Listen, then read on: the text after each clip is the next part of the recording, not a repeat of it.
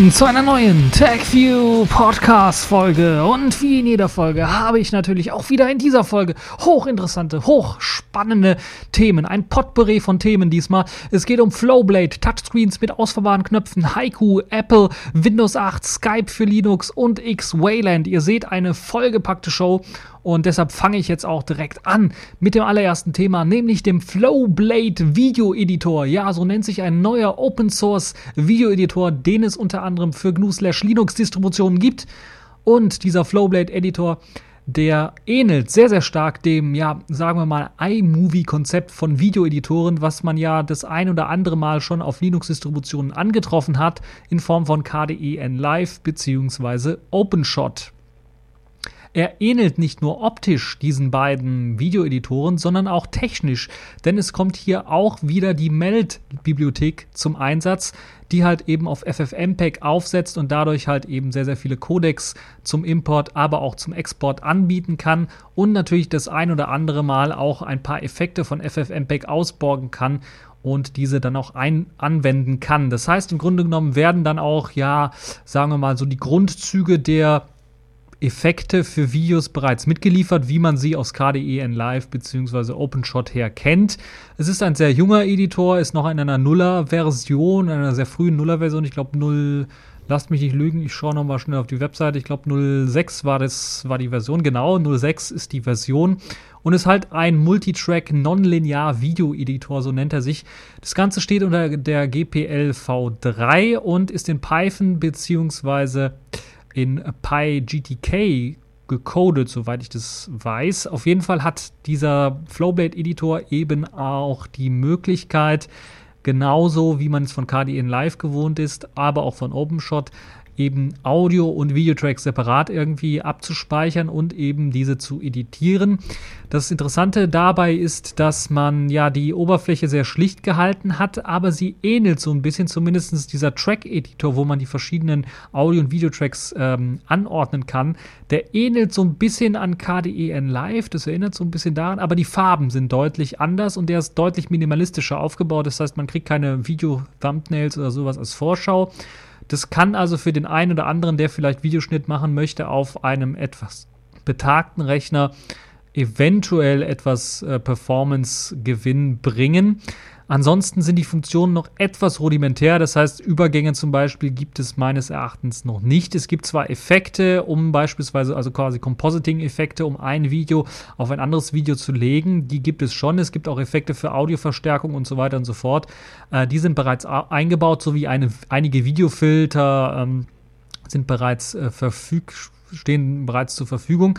Also für mich ähnelt dieser Ansatz, den ähm, hier das Flowblade Video Editor Projektchen angeht, so ein bisschen dem KDE N Live Projekt auf einer etwas professionelleren Schiene, als es jetzt OpenShot macht.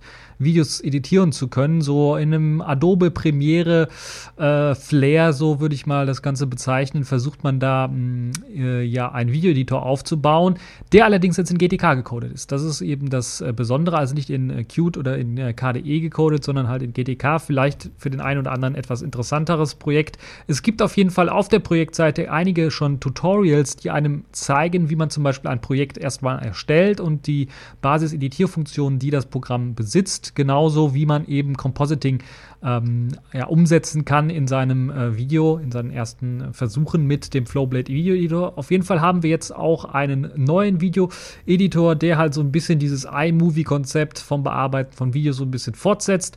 Und ja, es kann auf jeden Fall nicht schaden, wenn KDE Live und OpenShot ein bisschen Konkurrenz bekommen.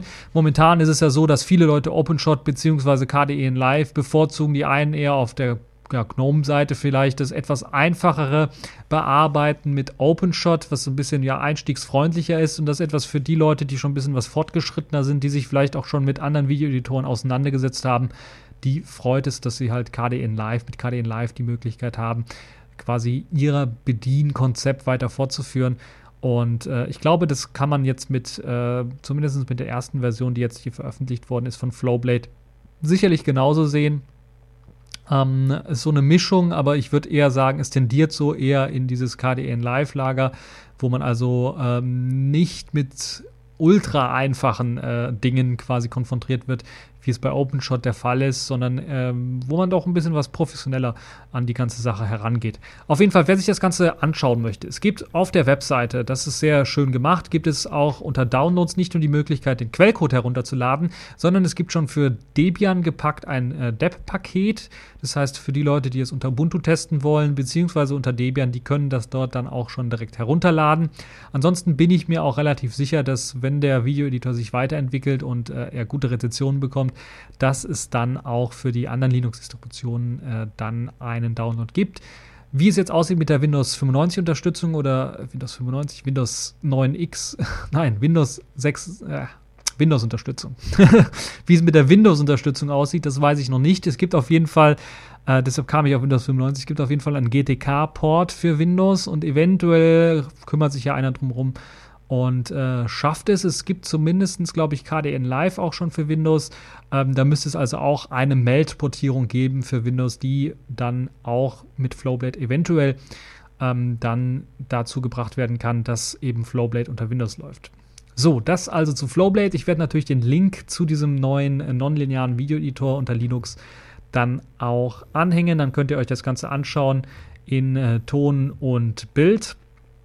Und dann gibt es natürlich auch noch eine ganze Reihe von weiteren News, die jetzt so aufgeschlagen sind in der letzten Woche. Und das, was mich richtig erstaunt hat, war eben eine News, die so ein bisschen in Richtung, ja, wohin könnten sich jetzt eigentlich Touchscreens noch so entwickeln, zeigt. Nämlich ein Touchscreen mit ausfahrbaren Knöpfen. Das ist im Prinzip, finde ich das schon mal gar nicht schlecht. Es ist, äh, nennt sich Taktus, beziehungsweise die Firma, die das entwickelt hat, nennt sich Taktus und die hat den sogenannten Taktil Layer erfunden, also eine Art Layer, eine weitere Ebene, die es einem erlaubt, auf einem Touchscreen im Grunde genommen Knöpfe zu generieren. Und das Ganze wurde auf der Konferenz SIT Display Week 2012 in, Box, äh, in Boston vorgestellt, von der Firma Taktus eben. Und die haben es halt eben geschafft, dass man auf diesem Touchscreen quasi Knöpfe ausfahren lassen kann, das heißt dynamisch ausfahren lassen kann, je nachdem, was auf dem Bildschirm dargestellt wird. Wird beispielsweise eine Tastatur dargestellt, werden halt eben die einzelnen Knöpfe, wenn sie rund sind oder sowas, werden sie halt auch etwas gehoben äh, dargestellt. Das einzige Problem, was ich bisher sehe bei diesem Konzept, was ich sehr, sehr gut finde, wenn man das weiterentwickelt, weil man eben dann auch das Haptische bei Touchscreens im Wissen äh, rausholen kann und zumindest dann auch äh, eine ganz neue ja, Kategorie für Applikationen eventuell erstellen kann, wo dann halt auch die Haptik bei Touchscreens eine ganz deutliche Rolle spielt und nicht so sehr abhängig ist von eben der Haptik, die das ganze Smartphone oder der ganze äh, Tablet-Computer dann hat. Das Blöde dabei ist, dass halt eben dieser Touchscreen immer noch auf den herkömmlichen ja, Eingabemechanismen basieren. Das, das ist immer noch ein, ähm, ein äh, kapazitiver Touchscreen. Das heißt, er reagiert auf Berührung.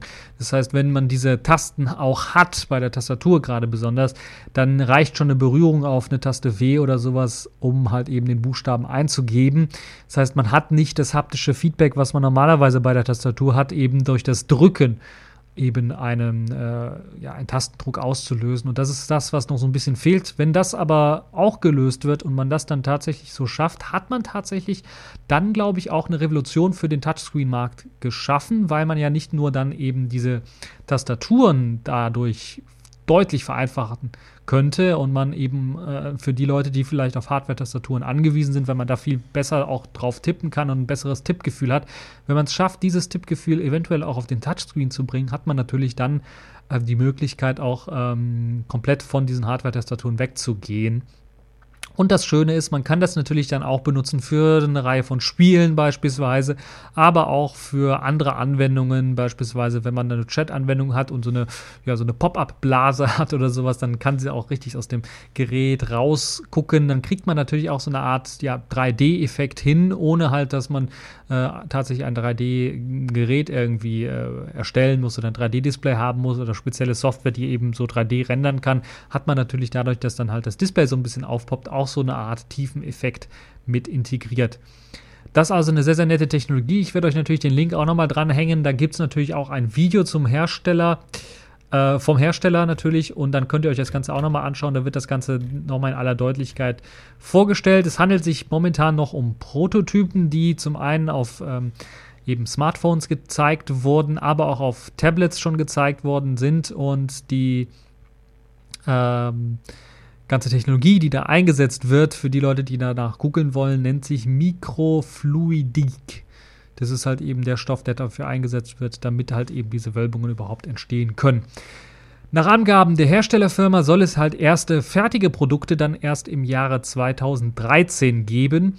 Und die sollen tatsächlich dann auch den Touch-Markt revolutionieren, so sagen zumindestens, äh, so sagt zumindest die Firma. Die will natürlich auch äh, einen Kuchen davon abhaben. Und ich glaube, gerade auch, äh, wenn es darum geht, vielleicht äh, Fernbedienungen mit Touchscreen rauszubringen, macht das eventuell vielleicht Sinn. E-Book-Reader wären noch denkbar. Natürlich die ganzen äh, Spielekonsolen, die natürlich mit ganz speziellen Spielen dann auch noch aufwarten können. Ihr könnt euch ja selber eure Gedanken machen, was ich jetzt gerade im Kopf hatte. Ähm, nun, das war es also zu dem äh, Flowblade, äh, zu dem Flowblade sage ich schon, zu dem Tactile ähm, Layer, den eben die Firma Tactus erstellt hat, der die Touch-Revolution auslösen soll. Kommen wir zum nächsten Thema, nämlich einem ja unerwarteten Thema, weil wir hatten relativ wenig jetzt von dem Haiku-Projekt gehört und jetzt gibt es ein neues Update zu Haiku, nämlich jetzt gibt es einen äh, Entwickler, der wieder an einem neuen Port von WebKit arbeitet und quasi den alten WebKit-Port ersetzen möchte, beziehungsweise aktualisieren möchte. Weil der alte WebKit-Port ist halt tatsächlich richtig, richtig alt, hat kein HTML-Video- oder Audio-Unterstützung. Ähm, es fehlen ihm hier und da ein paar CSS-Features und das merkt man auf einigen Seiten dann doch schon deutlich. Und dieser neue WebKit-Port ist hochinteressant, weil man hat ja sehr modular das Ganze aufgebaut, wie man es von BOS oder Haiku schon kennt, so dass man tatsächlich dann auch diesen kompletten WebKit-Core einfach austauschen kann und dann die ganzen Anwendungen, Anwendungen theoretisch dann einfach laufen müssten. Das hat er jetzt ausprobiert, der eine Entwickler, er nennt sich, lasst mich nicht lügen, Aldec. Zumindest äh, äh, auf dem Blogpost, den er hier auf haiku.os.org äh, gepostet hat, und er hat auf jeden Fall dann äh, libwebcore, libjavascript-core und libwebkit sowie libwtf portiert, äh, beziehungsweise neu eine, eine Aktualisierung der Portierung durchgeführt und hat dann das Ganze versucht mit den äh, Webbrowsern Haiku Launcher beziehungsweise Web Positive, also dem Standard-Webbrowser unter Haiku, das Ganze zum Laufen zu bringen und war sehr überrascht, dass das Ganze tatsächlich auch so gut funktioniert hat weil er hat eigentlich damit gerechnet, wenn er halt eben hier LibWebKit und den ganzen Kram aktualisiert, dass er dann auch an den Anwendungsprogrammen ein bisschen was rumschrauben muss, weil es ist ja relativ früh. Es ist ja äh, quasi, äh, war nur ein Entwickler vorher, glaube ich, an ihm beteiligt, äh, an, an der Entwicklung beteiligt. Der hat halt eben den WebKit-Port gemacht und halt eben den Webbrowser und dann sollte natürlich alles getrennt sein, aber man weiß es, man kennt es vielleicht auch von anderen Projekten wie beispielsweise KDE und Phonon. Da gab es ja auch äh, Riesenprobleme, als äh, eben das Xine-Backend weggefallen ist und das VLC-Backend kam, gab es auch einige Bugs, die halt eben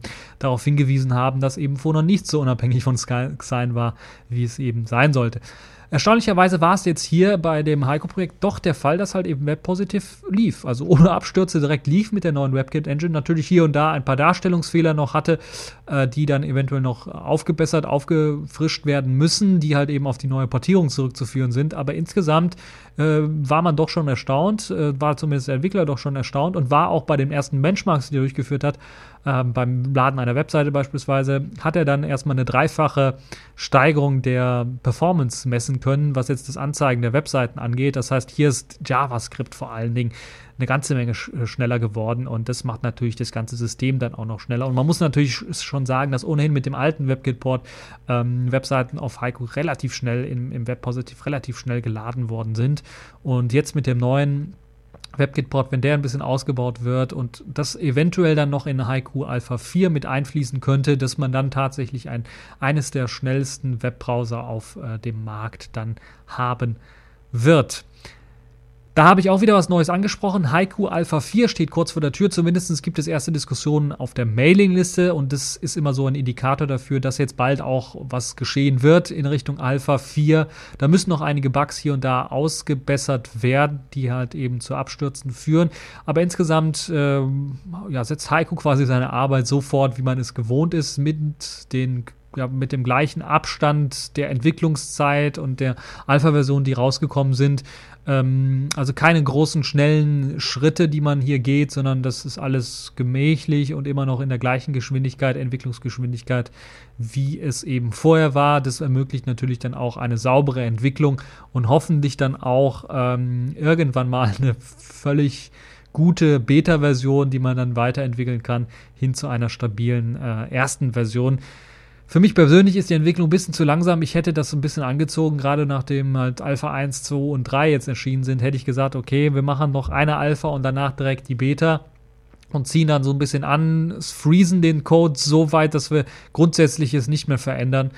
Ähm, das kommt mir das ein oder andere Mal dann doch zu oft vor, dass grundsätzlich auch verändert wird und dass dann auch wieder ja, Software, die vorher lief, dann komplett gebrochen wird und dann noch nochmal komplett ein Bugfix durchgeführt werden muss. Das halte ich ein bisschen persönlich für unnötig. Man sollte sich so langsam festlegen, was jetzt so ähm, die Grundlage der Software und der Programme angeht.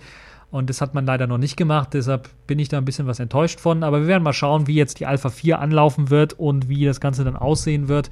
Ähm, weil das Problem ist natürlich auch für die Entwickler, die jetzt dann äh, primär ja eher darauf bedacht sind, Portierungen durchzuführen für Haiku. Das merkt man auch an der Haiku-Webseite, wo man immer mehr Portierungen findet dass Eigenentwicklungen so ein bisschen schlafen gegangen sind, weil halt eben auch eben die API teilweise bricht und man die Programme dann neu kompilieren müsste für eine neue Version und das ist halt blöd für Entwickler. Das wollen Entwickler nicht machen. Da müssten die Heiko-Entwickler auch dran denken, dass irgendwann mal, wenn sie auch Software auf Heiko haben möchten, sie eine stabile API bereitstellen müssen oder zumindest äh, eine API, die dann äh, die Programme nicht bricht in, in Zukunft, wenn, wenn man sie ausführen möchte.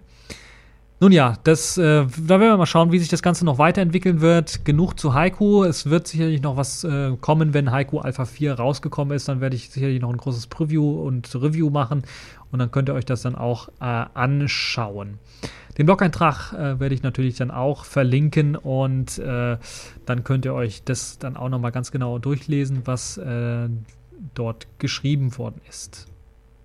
Accepted. Connecting. Complete. System activated. All systems operational.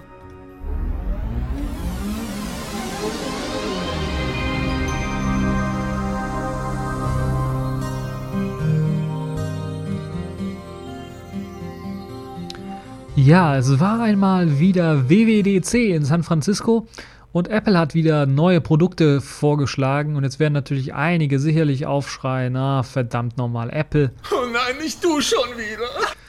Keine Sorge, ich werde jetzt nicht schon wieder einen WWDC-Bericht machen, was Apple jetzt alles Neues und Schönes und Großes rausgebracht hat. Ich werde es nur am Rande so ein bisschen besprechen. Den Rest könnt ihr euch sicherlich bei einigen Newsseiten noch äh, durchlesen. Ich möchte einen Aspekt ansprechen, der so ein bisschen äh, ja die dunkle Seite der Macht so ein bisschen äh, von Apple betrifft, wo man quasi jedes Mal, wenn Apple neue Produkte vorstellt, wenn man jetzt kein Apple-Fanboy ist oder gerade Apple-Nutzer ist und sich das nicht eingestehen möchte, hat man irgendwie so das Gefühl, so Apple schafft ja doch sehr attraktive Hardware, aber man hat immer irgendwo einen Haken und es hat irgendwie den Eindruck von Give yourself to the dark side. Also als ob sie einen dazu zwingen möchte, dann doch Apple-Produkte zu kaufen. Apple hat jetzt auf der WWDC tatsächlich das neue MacBook Pro zum Beispiel vorgestellt mit einem sogenannten Retina-Display, also einer bombastischen Auflösung. Lasst mich lügen, ich glaube 2800 mal 1880 oder irgendwie sowas. Also eine ganz, ganz, ganz, ganz große Auflösung. Aber, aber, jetzt kommt das ganz, ganz große Au äh, Aber. Ah, ich sehe gerade ich korrigiere mich, 2880 mal 1800. Ähm, das macht 220 ppi auf dem ähm, Bildschirm, also Pixel per Inch auf dem Bildschirm. Und das ist schon eine gewaltige Auflösung, muss man ganz äh, klar sagen. Aber da sagen natürlich alle Mac-Enthusiasten, super, Apple hat wieder das beste Display, das klarste Bild auf dem Notebook-Markt. Aber, das ganz große Aber ist, die verbauen da so einen proprietären Kack also so ein proprietäres Display rein, dass wenn euch das Display kaputt geht, irgendwann mal, wenn ihr den Mac schon nach zwei oder nach einem Jahr oder sowas oder der fällt euch auf den Boden oder sowas, könnt ihr euch im Grunde genommen ein neues MacBook Pro kaufen.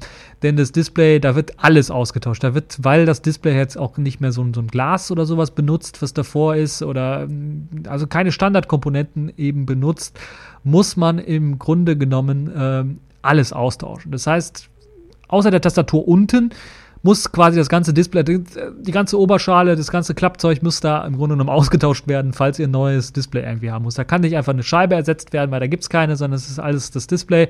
Das muss all, die ganze Elektronik muss auch raus und äh, also alles, was in der Oberschale drin steckt, müsste eigentlich ausgewechselt werden, falls euer MacBook irgendwann mal kaputt geht. Sagen natürlich einige, ja, wenn das der Fall ist, dann kaufe ich mir sowieso ein neues oder so. Aber gerade die Leute, die das tatsächlich auch ein bisschen was öfters benutzen, und da kann es schon mal passieren, dass da mal hier ein Riss passiert, da mal was passiert. Und die gehen natürlich dann dadurch auch ein bisschen was schneller kaputt, dass jetzt keine Glasscheibe davor ist, sondern dass man, wenn man dann einen Riss kriegt, dann äh, das direkt im LCD quasi drin ist, dann ist halt direkt Ende Sense, Ende Gelände, dann hat man wahrscheinlich auf dem ganzen, mh, hm, hat man nicht nur Pixelfehler, sondern eventuell ein schwarzes Bild an einer Ecke oder so. Und das ist halt bisschen blöd, würde ich mal sagen. Deshalb habe ich das ganze Thema so auch so ein bisschen genannt, was jetzt so äh, alles an dem neuen MacBook Pro zum Beispiel schief läuft und wie sich Leute quasi, sagen wir mal, von Apple so ein bisschen veräppeln lassen. So will ich das Ganze mal nennen. Also geht die Verarsche weiter, ist die Frage. Ähm, das ist halt mit dem neuen MacBook Pro so, weil es ist natürlich eine ganze Menge an guten Technologien mit verbaut. Das muss man ganz äh, deutlich sagen. Aber es ist alles immer noch ein Stück proprietärer geworden, so dass das Austauschen das von, von, Ersatzteilen oder irgendwie, das ist gar nicht angedacht. Das heißt, man muss im Grunde genommen, wenn irgendwas kaputt geht, einfach mal komplett was Neues kaufen. Oder es lohnt sich nicht, das auszutauschen oder einem Apple-Händler zu geben, weil das dauert erstens lange, dass, dass er das macht und zweitens kostet es verdammt viel mehr. Sei denn, man hat jetzt so einen, so einen Apple Care Support, der den, äh, das Ganze übernimmt. Aber ansonsten ist das halt eben äh, so, als ob man. Alter, wenn ich du wäre, du würdest lachen in die Kreisliga rennen. Wenn man sich halt so ein äh, MacBook Pro kauft und äh, mit der Gefahr dann spielt, dass wenn was kaputt geht, man das Ganze komplett wegwerfen kann und äh, oder halt sehr teure Supportkosten hat. Das zweite ist zum Beispiel der MagSafe äh, also das, wo das Netzteil quasi bisher angeschlossen wurde. Ich glaube, es wurde damals mit den ersten MacBooks äh, eingeführt, den weißen Plastik-MacBooks. Ich habe noch ein so ein äh, weißes Plastik-MacBook, fand ich gar nicht mal so schlecht, so ein Anschluss, dass man dann halt einfach sagen kann, okay, wenn man mal gegenläuft oder sowas, dass der dann rausfliegt, einfach magnetisch, sehr gut. Nachteil ist, jetzt bei dem neuen MacBook Pro hat man einen sogenannten MagSafe 2 Anschluss. Das heißt, anstatt den alten wieder zu nehmen, der Standard war, seit es halt dieses weiße MacBook gab, ich glaube, es war MacBook 2.1 oder sowas, also zweite Generation, ähm, hat man es man hat einen komplett neuen Anschluss genommen. Das heißt, die Leute, die vielleicht noch ein altes Netzteil rumfliegen haben, können das jetzt nicht mehr benutzen, sondern müssen halt ein neues MacBook Pro Anschlussgerät mit MagSafe 2 haben halte ich eigentlich für unsinnig, weil es ist ein Netzteil. Es ist, äh, warum muss man das umstylen? Ich verstehe es nicht. Das Einzige, wo ich mir dann ein bisschen was denken könnte, ist, äh, weshalb Apple da so ein bisschen in die Bedrulle gekommen ist, ist, weil eben dieses neue MacBook Pro so ultra flach und ultra dünn ist, dass eventuell jetzt so auf den ersten Blick, ich kann es nicht bestätigen, müssen vielleicht die Leute bestätigen, die vielleicht sowas direkt nebeneinander halten können, dieser alte MagSafe-Anschluss gar nicht hätte draufgepasst, weil das Teil zu dünn ist. Das ist natürlich blöd, dann äh, muss man tatsächlich den Anschluss wechseln. Das weiß ich jetzt nicht, aber ähm, es ist zumindest äh, blöd gemacht, muss man ganz, äh, ganz, ganz deutlich sagen. In Zeiten, wo jetzt hier in Europa zum Beispiel eben der Micro-USB-Anschluss für eben äh, alle möglichen Smartphones standardmäßig eingeführt worden ist, dass Apple dann jetzt auch noch daherkommt und jetzt die, die Stromversorgung für seine MacBooks ändert. Es ist einfach blöd. Mehr kann ich dazu nicht sagen. Gut, was macht jetzt das Besondere jetzt noch von, von, von, von Apple aus, so ein bisschen vom MacBook Pro? Es gibt zwei Thunderbolt-Anschlüsse, also dieser ganz neue Anschluss, der es einem ermöglicht, quasi PCI Express äh, nach außen zu legen. Äh, dieser Anschluss ist mit integriert, zwei Stück. Davon gibt es, warum, weiß ich jetzt nicht so ganz. Es gibt einen USB 3.0-Port, zwei Stück auch, auf der einen Seite und auf der anderen Seite ein. Ich hätte mir einen Thunderbolt-Anschluss sparen können und dafür dann zwei USB-Anschlüsse auf der einen Seite machen können. Ähm, Und äh, ja gut, äh, die USB-Anschlüsse, die hat Apple dann elegant gelöst. Das sind halt USB 2.0 und 3.0 Anschlüsse. Das heißt, man hat nicht einen 2.0er Anschluss, einen 3.0er, sondern ein kombinierter Anschluss. Super.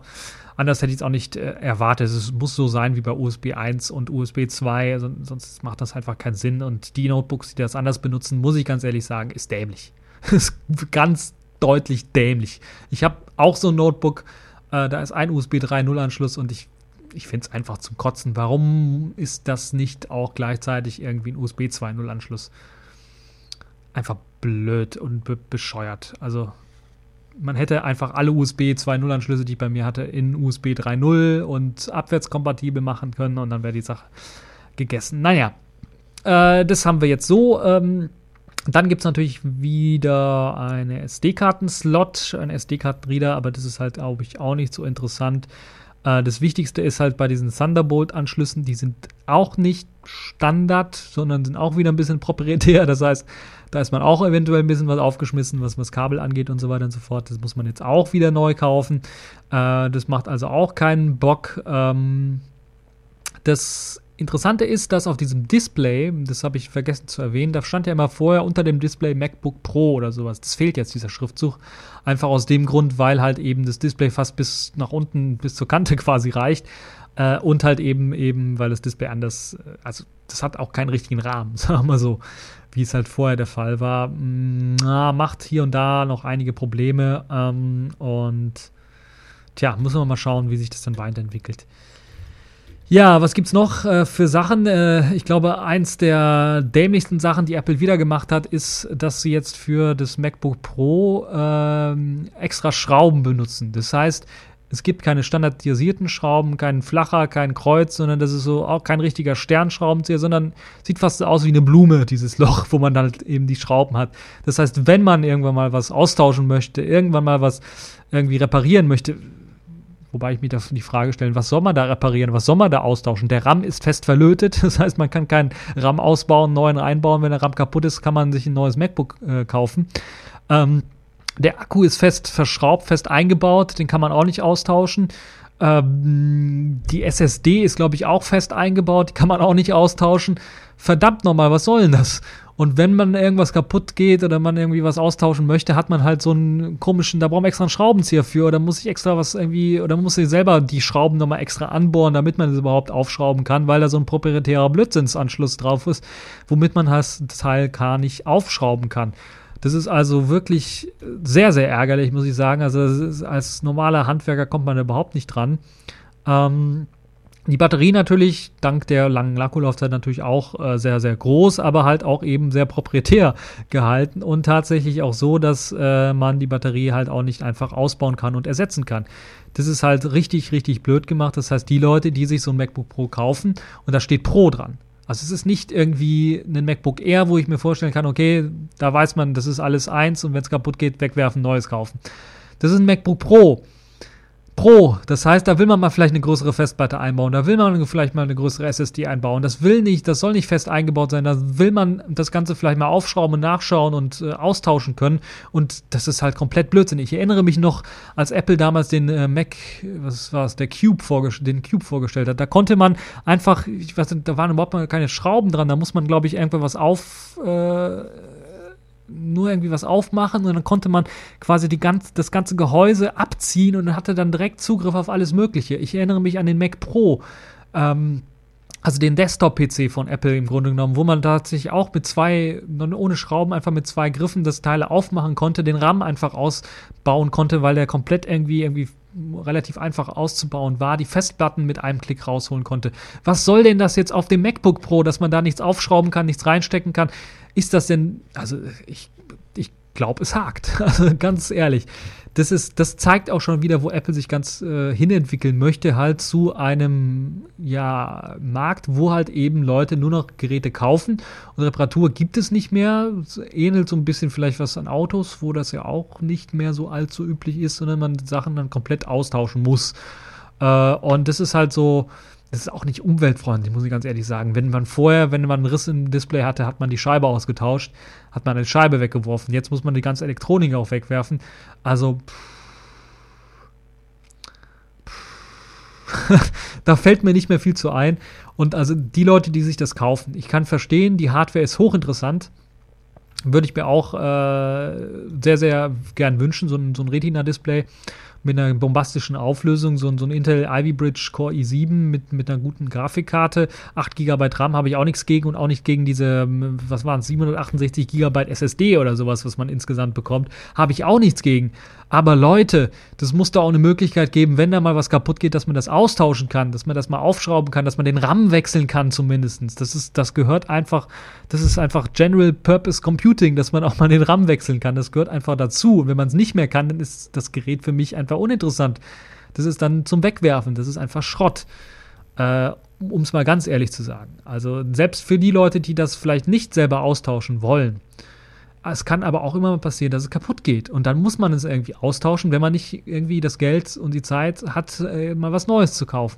Und wenn das Teil jetzt dann, dass der Austausch selber nicht möglich ist und man ein ganzes Mainboard neu kaufen muss, weil der RAM draufgelötet ist, äh, oder man irgendeine Hackerwerkstatt das, das, geben muss, die dann versuchen, den RAM irgendwie rauszufrickeln da und dann selber was raufzulöten, wo es dann überhaupt keine Garantie für gibt, äh, dann muss ich ganz ehrlich sagen, ist das eine freche, freche Abzockerei und da werden, müssen sich auch die Leute, die sich das dann vielleicht so als normale Konsumer dann antun wollen, müssen sich dann dreimal überlegen, ob sie sich tatsächlich so ein Gerät kaufen. Und man muss sich dann mal vorstellen, der Preis von dem Teil ist ja auch nicht gerade billig. Äh, und dass das dann so äh, schlecht quasi in der Wartung ist, das ist halt wirklich, äh, also mir fällt da nichts mehr zu ein. Ihr könnt auf jeden Fall euch den Artikel von iFixit nochmal ganz genau anschauen. Da schrauben sie es tatsächlich auch auf. Sie zeigen natürlich auch ein paar Bildchen zu dem ganzen System, sagen auch nochmal die ganzen Neuerungen, die es da gibt, die ganzen Problemchen, die es auch noch gibt. Äh, und äh, gerade die Probleme mit halt eben dem Aufschrauben, dem Austauschen von ähm, Dingen wird da ganz deutlich nochmal klar und sichtbar gemacht. Und dann könnt ihr euch selber ein Bild bilden, ob ihr euch so ein MacBook Pro dann tatsächlich besorgen wollt. Ich weiß, die Apple äh, Mac-Fanboys, die werden das Ganze sich sicherlich besorgen, aber ich werde ein bisschen vorsichtiger, wenn ich dann überlege, vielleicht mit einem MacBook oder sowas zu kaufen, weil das ist halt einfach nur. LOL. Mehr fällt dazu auch nicht, äh, fällt mir dazu auch nicht mehr ein. So, kommen wir zu einem weiteren Thema, nämlich einem weiteren Aufregerthema im Grunde genommen. Kommen wir weg vom Apple, kommen wir direkt zu Microsoft und zu Windows. Dort gibt es nämlich jetzt auch eine erste Ankündigung, dass jetzt für die nächste Woche Microsoft ein Riesen-Event plant, eine Riesenneuerung plant. Und es gibt auch schon einige Leute, die meinen zu wissen, worum es dabei geht. Nämlich gibt es jetzt einige Windows 8 Pre-ATM-Shops, Shots, Screenshots, also Bildschirmfotos. Pre-RTM, das heißt, es handelt sich nicht um den Release-Kandidaten 1, der, also Release-Preview, den wir auch in der letzten Folge ganz deutlich und ganz ausführlich besprochen haben, sondern es handelt sich quasi um ein Bild quasi vor dem äh, fertigen Release von Windows 8 und da zeigt man vor allen Dingen das neue Metro-Aussehen auf dem klassischen Desktop ganz, ganz deutlich. Da gibt es drei Screenshots, die das ganz deutlich nochmal zeigen, dass jetzt Aero tot ist komplett tot ist. Das heißt, nicht nur im Fenstermanagement selber gibt es keine Transparenz mehr, sondern nur noch weiß äh, oder andere Farben. Das ist nämlich das Besondere, man kann es auch anders einfärben, nicht nur weiß, sondern man hat auch die Möglichkeit, das Ganze zum Beispiel in schwarz einzufärben, wenn man möchte.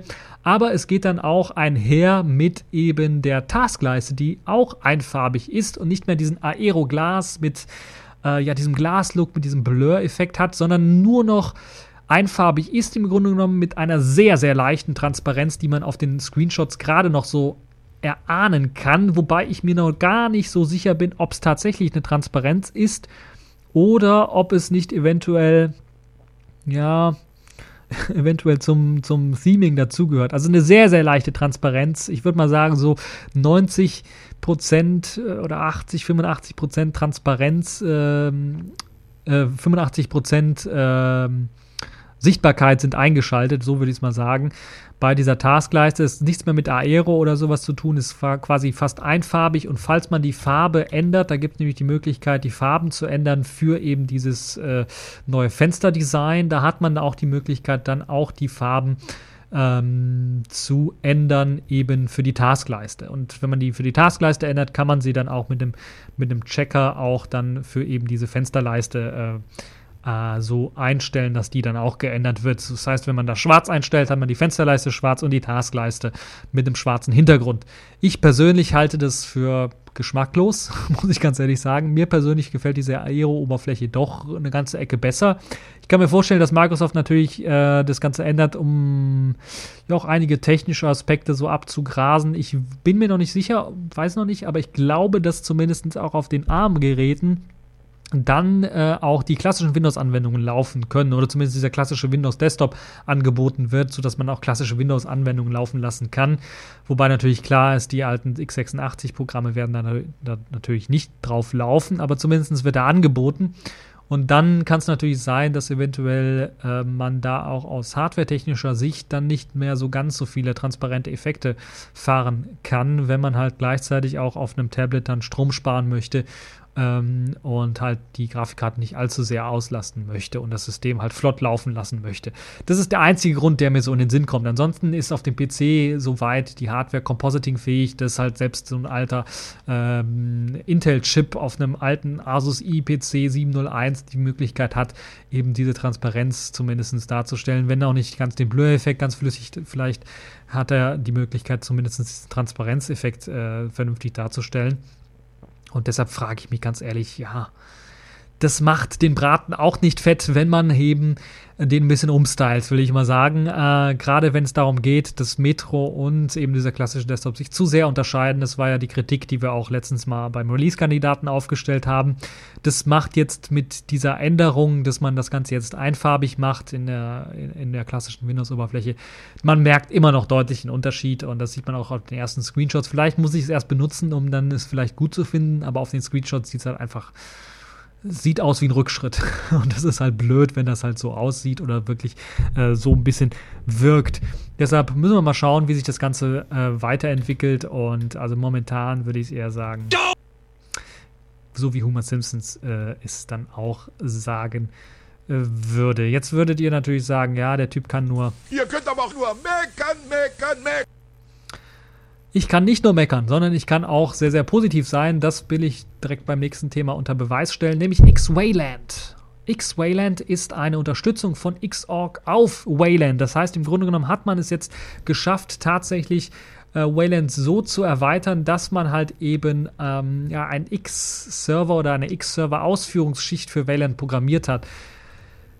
Was heißt denn das jetzt ganz genau? Das heißt, dass man jetzt auf einem Wayland Display Server auch X-Anwendungen laufen lassen kann. Die starten dann mit Hilfe dieses äh, Layers im Grunde genommen, dieser, dieses, ja, dieses einen Softwarestückes, das sich X-Wayland nennt, starten einen X-Server im Hintergrund und fahren dann das Programm, was eben den X-Server braucht, X11 braucht, hoch in diesem äh, X-Server-Client. Wer sich das Ganze anschauen möchte, da hat Golem eine nette Grafik äh, vom Blog übernommen, äh, wo, wo, das Ganze vom Originalblog übernommen, wie ich gerade sehe.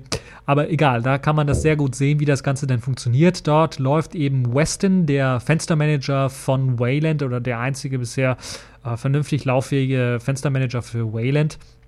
Und darauf läuft halt eben eine Desktop-Shell, der Core Compositor zum Beispiel von Wayland. Ähm, die Wayland Clients laufen darauf, äh, die verschiedenen. Und es gibt dann halt in diesem Weston auch eingebaut ein X-Wayland bestehend aus einem Launcher, der eben ein Fork aufruft für Xorg. Dann wird also Xorg aufgerufen und dann wird ähm, mit Hilfe des X-Wayland Backends auf Seiten von Xorg wird dann halt eben ähm, Wayland plus X-Server miteinander, die werden miteinander kommunizieren über ein Interface. Das erzeugt einen X-Window-Manager-Gedönse, das heißt, da kann auch ein X-Fenster-Manager drin laufen und der zeichnet dann auf der Desktop-Shell das Ganze ab und die Clients laufen dann halt ganz normal, wie sie es halt gewohnt sind, auf einem X-Server. Das heißt, die sehen nur den X-Server und im X-Server selber, im Xorg drin, ist dann halt eben ein X-Wayland-Backup, äh, das, der das Ganze dann weiterleitet an äh, den Weston äh, X, äh, den Weston äh, Fenstermanager, Wayland Fenstermanager. Klingt kompliziert, die Grafik ist relativ einfach, da könnt ihr sehen, Uh, und das Ganze funktioniert auch schon. Es gibt ein Video, wo das Ganze dann gezeigt wird mit einigen X-Anwendungen. Uh, und das macht dann halt auch Sinn für die Leute, die oder TK-Anwendungen oder was weiß der Geier ähm, für Anwendungen verwenden wollen, Motive zum Beispiel verwenden wollen, die halt eben jetzt wahrscheinlich keine Portierung für Wayland bekommen werden. Aber wenn man die Programme noch verwenden möchte, glaube, X-Eyes oder sowas ist da vielleicht auch so eine Sache. Wenn man das dann noch verwenden möchte, dann kann man halt eben äh, auf dieses Backend zugreifen. Es ist schön, dass es schon mal existiert und dass die Programme dann damit schon laufen. Äh, wann man dann damit rechnen kann, dass das äh, auch mal erstmal sichtbar wird in einer Linux-Distribution, äh, einer etwas größeren zum Beispiel, damit man das mal richtig testen kann, das weiß ich noch nicht ganz so genau, aber es gibt auf jeden Fall 12.10 äh, ist es zumindest geplant, dass das dann eine Möglichkeit gibt, Wayland zu testen.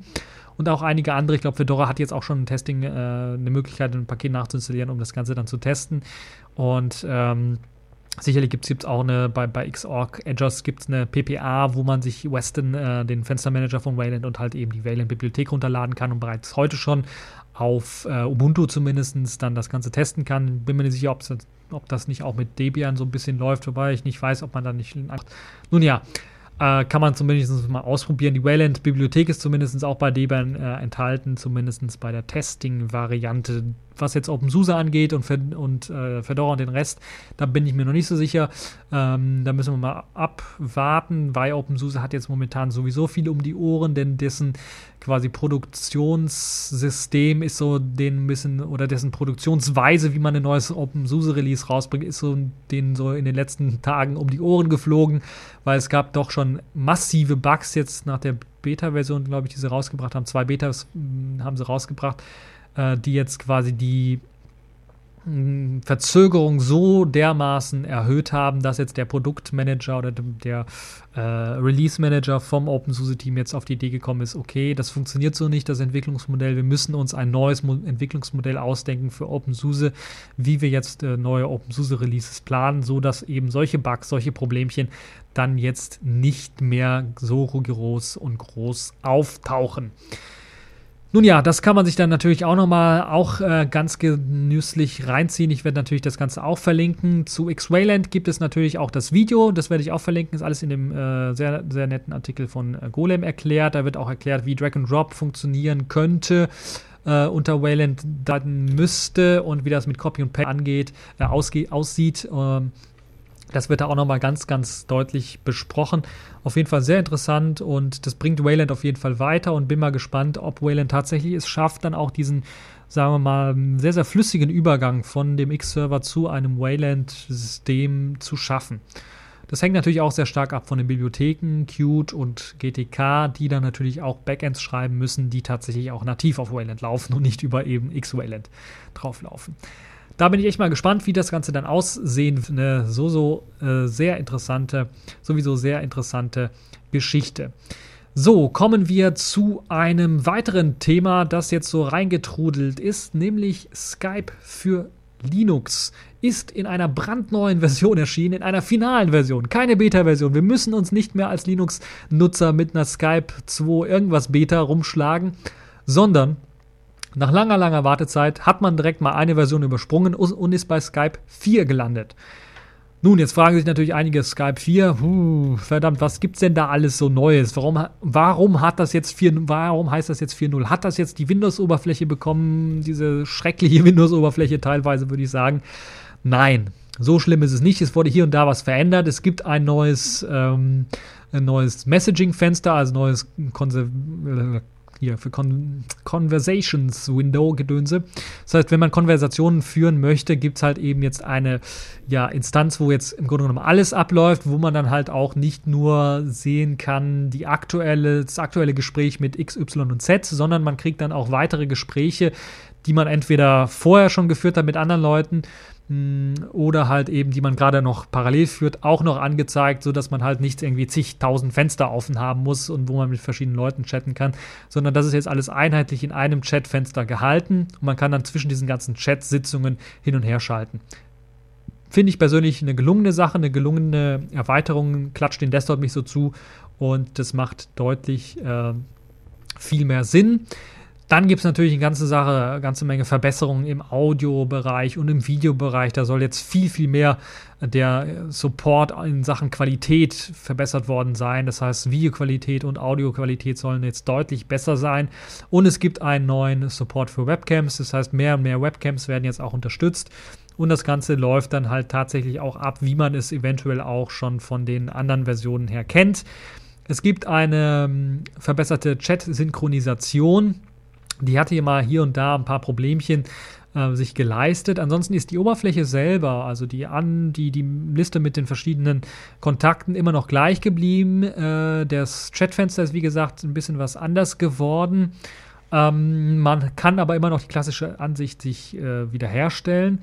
Und das, was mir aufgefallen ist, man, grad, äh, man hat vor allen Dingen die Symbole ausgetauscht. Das heißt, viele, viele, äh, viel, viel Artwork wurde so ein bisschen ausgetauscht und ein bisschen, bisschen was verbessert, damit es halt ein bisschen was aufpolierter und ein bisschen was frischer wirkt.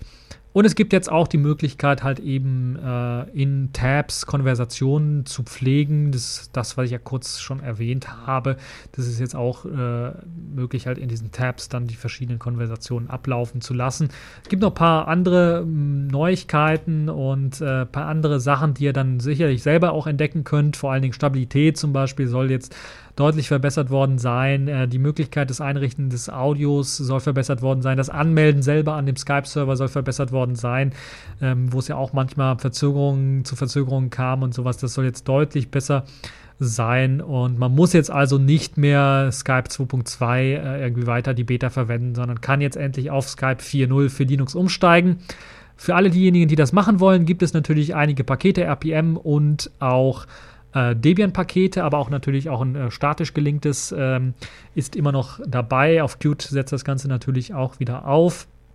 Allerdings wird empfohlen dann für die Leute, die Skype 2.2 noch installiert haben, damit es zu keinen großen Konflikten kommt bei den verschiedenen Paketmanagern, deinstalliert am besten Skype 2.2 und ihr könnt dann Skype 4.0 einfach so draufpacken und dann auch nutzen beim Deinstallieren. Darauf achten, dass ihr nicht auch gleich die Konfiguration oder sowas direkt mitlöscht. Dann übernimmt auch äh, Skype 4.0 die alte Konfiguration von äh, Skype 2.2 und dann könnt ihr dann, ohne dass ihr irgendwie was neu einrichten müsst, dann direkt weiter los ähm, surfen, quasi los äh, ähm, das Ganze antesten, äh, ausprobieren und dann mal anschauen. Neben der Skype für Linux Version 4.0 gab es auch Verbesserungen für die Mac-Version. Dort ist jetzt die Version 5.8 rausgekommen für Mac und für Windows ist jetzt Version 5.10. Das heißt, ihr seht, der, in Sachen Versionen ist man bei Mac und bei Windows noch ein bisschen was weiter als bei der Linux-Version. Aber insgesamt würde ich jetzt mal sagen, ist Skype 4.0 für Linux zumindest ein Update, womit man sagen kann, es ist ebenbürtig den Versionen auf Windows und auf Mac, zumindest was Qualität und was halt eben das Chatten angeht und eben äh, Audio- und Videoqualität angeht. Und was die Oberfläche angeht, finde ich sogar diese Oberfläche, die so eine, sagen wir mal, evolutionäre Änderung ist der alten 2.2er Oberfläche, doch äh, deutlich besser als das, was man unter Windows mit alles in einer Applikation äh, sich geleistet hat. Ähm, ganz ehrlich gesagt, die Mac-Variante habe ich noch nicht angetestet, aber ich befürchte, dass das so ähnlich abläuft wie bei der Windows-Version. Nun ja, das war's zu äh, Skype 4.0 und das war es ja jetzt auch schon im Grunde genommen zu dieser TechView Podcast Folge. Ich habe wieder alles vollgepackt mit Technikthemen. Es gab natürlich noch ein paar andere Themen, die vielleicht auch ein bisschen was andere Leute interessieren, aber die habe ich jetzt mal rausgelassen. Gerade so netzpolitische Themen oder sowas. Äh, da gab es ja auch wieder so einen Skandal mit eben äh, hier dem Nibel und die sogenannte Teppichaffäre, wo dann auch immer mehr und mehr rauskommt. Äh, bin mal gespannt, wann der zurücktritt oder zurückgetreten wird. Uh, auf jeden Fall, uh, falls ihr noch was Netzpolitisches hören wollt, dann erinnere ich an uh, den maximalen Realitätsabstand von Herrn Uhl, der dann sagt, für die Leute, die zu viel im Internet surfen. Wer sich ins Internet begibt, kommt darin um. Genau. Also, haltet euch vom Internet fern für den Rest der Woche und schaut schön. Fußball, Fußball-Europameisterschaft. Ähm, und hoffentlich werden wir dann Europameister und ich kann dann in zwei Folgen oder sowas dann die Europameisterschaft von Deutschland äh, verkünden hier ganz stolz und erfreulich. So, das war's für diese TechView Podcast Folge. Ich hoffe, sie hat euch gefallen, so wie jede Folge und bis zum nächsten Mal.